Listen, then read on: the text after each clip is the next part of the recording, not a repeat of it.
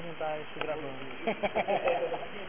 é, estamos aqui com o Luciano Augusto Silva, né, da Silva, e ele é, é desenvolvedor de games, tá, dá aula em várias, várias faculdades e tal, vai dar, vai dar aula no curso da Engie também, e ele é especializado em level design, que é você fazer, programar, preparar é, cenários para games.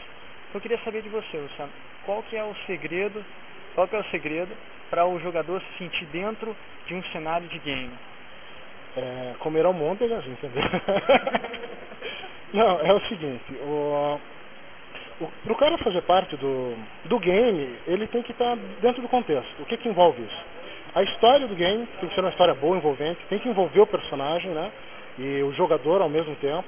E a partir da história, por isso que o game design é tão importante, né? A partir da história do game, você planeja o cenário com os detalhes, elementos e objetos.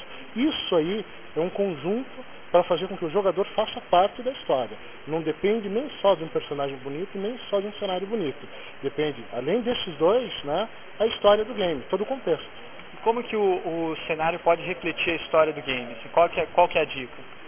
Olha, a grande dica é você interpretar bem a história, desenvolver o cenário dentro do contexto, você tem que levar em consideração a, em roteiro a parte temporal, vai ser de dia, vai ser que horário, quando vai se passar. A iluminação tem que estar de acordo, entendeu? E a textura também, porque uma textura de dia não é a mesma que se utiliza num cenário de noite. Isso aí tem a, a troca de textura, né? Então você tem que. São, são elementos que você tem que considerar na hora de desenvolver o cenário. E tudo isso está dentro do contexto do game design. E como que você pode fazer uma textura e uma iluminação mais é, adequada ao contexto? Quais são as características mais desejáveis na iluminação? Eu acredito que aproximar mais da realidade né, e, e você conhecer exatamente o que está fazendo. Se você vai fazer um cenário de um deserto, você tem que saber como é esse deserto, você tem que ter referências, fotos, imagens, tudo como referência. Agora, fazer textura é para artista. Né? O cara tem que ser bom também em texturização, em criar textura. Qual a sua opinião sobre a seguinte questão, que a gente está criando jogos cada vez mais realistas. Isso seria para substituir a realidade? Quer dizer, qual que é essa relação que tem um jogo cada vez mais realista e a gente está cada vez mais longe da realidade dentro do jogo? Como que você vê esse paradoxo?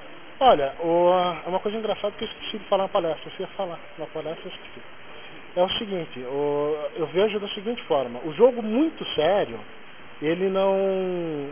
Hoje ele já não é um jogo tão comercial. A gente compra porque é o único que tem. O jogo ele está perdendo a diversão. Ele está ficando tão sério a ponto de ser simulador e não jogo.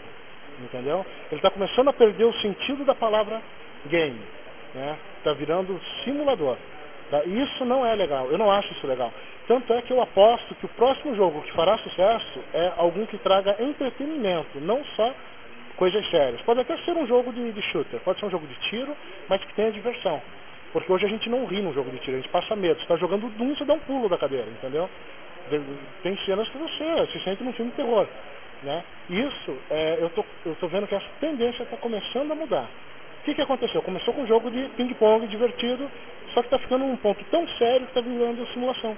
Já não está mais virando game. Você acha que os jogos vão explorar outros tipos de emoções, além daquela de você matar outra pessoa e se sentir bem por isso?